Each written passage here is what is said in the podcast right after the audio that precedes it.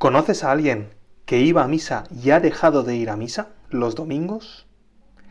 ¿Tienes amigos que sabes que rezaban por la noche y han dejado de rezar por las noches? ¿Conoces personas que se han propuesto hacer un rato de oración cada día y ese propósito les ha durado solo unas pocas semanas? Pues si la respuesta es sí, sigue en este rato de oración. Bueno, perdóname por este modo de comenzar, así un poco en plan publicidad, pero pensaba que seguramente conoces a personas que están en esa situación, o tú mismo quizá te has visto envuelto en esa situación de que te cuesta ir a misa y a lo mejor por alguna temporada o por algunos domingos o algún domingo has dejado de ir o que a veces te has encontrado ya cansado por las noches, ya has dejado tus oraciones, esas que rezabas desde pequeñito, que te enseñaron tus padres, o tú mismo que te has propuesto muchas veces rezar o ir a misa algún día entre semana o bueno, em, hacer la visita al Santísimo o rezar el rosario o un rato de oración y ese propósito ha quedado eh, apagado, fulminado, a lo mejor en el tiempo de varios días o algunas semanas. Bueno, mm, nos sirve para darnos cuenta de que ser fiel a Jesucristo, ser fiel a la vida cristiana, ser fiel a ti, Señor, porque estamos ahora haciendo un rato de oración, ser fiel a ti, Jesús, no es fácil, no es fácil. Recuerdo una ocasión en la que, bueno, me disponía yo a hacer mis prácticas eh, en el hospital y el médico al que acompañaba me dijo, bueno, prepárate para la visita de hoy. Yo la verdad es que salí de la sala donde estaba con los demás compañeros muy intrigado, porque claro, ¿no? le iba dando vueltas a la cabeza, ¿qué será lo que veremos?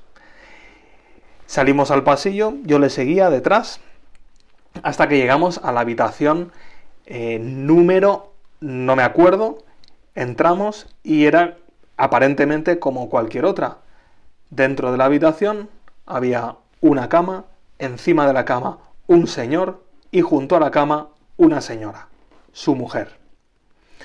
Así que, bueno, después del saludo inicial, buenos días, eh, la exploración que hicimos al paciente, me puso en situación el médico. Bueno, este hombre tiene más de 80 años y tiene un Alzheimer muy avanzado, por eso está aquí en el hospital, ingresado y desde hace mucho tiempo que ya no reconoce a nada ni a nadie.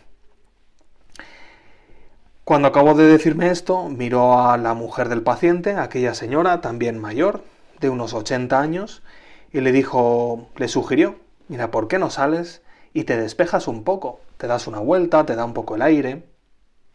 Y aquella señora, sonriéndole al médico, le dijo, mire doctor, ya sabe que no me voy a mover de la cama, de al lado de la cama, ni un instante. No dejo a mi marido ni un instante.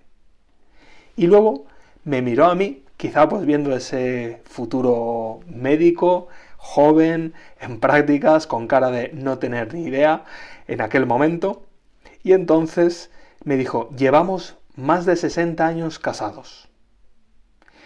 Y la verdad es que hace ya tiempo que él no sabe quién soy pero yo sí sé quién es Él.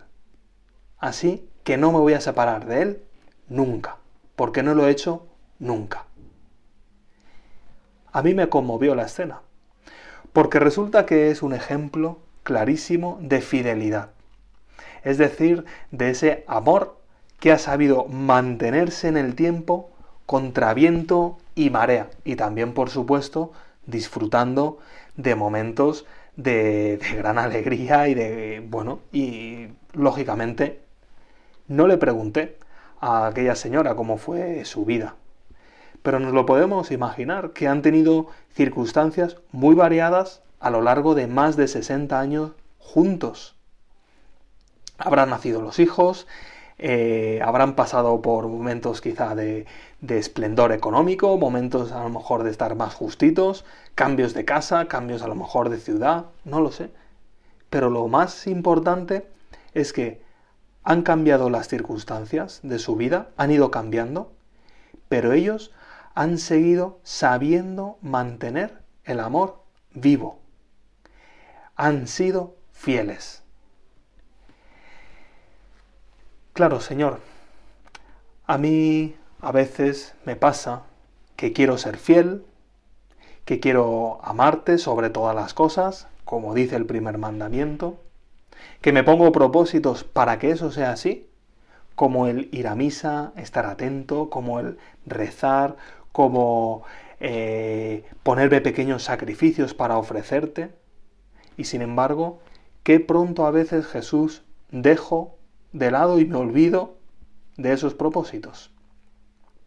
Porque la misa a lo mejor después de una temporada ya no me dice nada.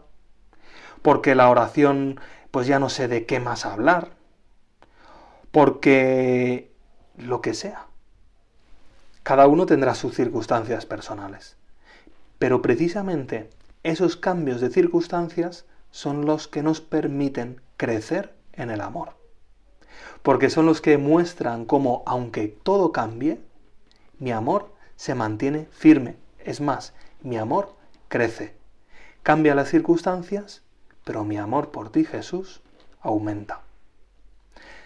¿Qué tengo que hacer? Pensar. Pensar si la misa ahora ya no me dice nada, lo que tengo que hacer es pensar, ¿qué tengo que hacer para que la misa me diga algo? Y entonces será el momento a lo mejor de conocer un poco más lo que sucede realmente durante la misa y que a lo mejor hasta ahora en la que pues no me he dado cuenta porque hasta ahora estaba pensando en la misa, pues me gusta ir a misa y ahora es el momento de decir, oye, pero ¿qué sucede realmente? ¿Por qué venir a misa? O cuando en la oración ya no sé de qué hablar, quizás es el momento de preguntarme, oye, pero ¿de qué quiere hablar Jesús conmigo? ¿Qué querrá Él? Será el momento de conocer más lo que a Jesús le importa, lo que le preocupa, lo que a ti, Jesús, te alegraría, te gustaría que hiciese por los demás, por el mundo. El entusiasmo inicial, pues claro, siempre es algo que, que nos mueve a actuar y es muy bueno.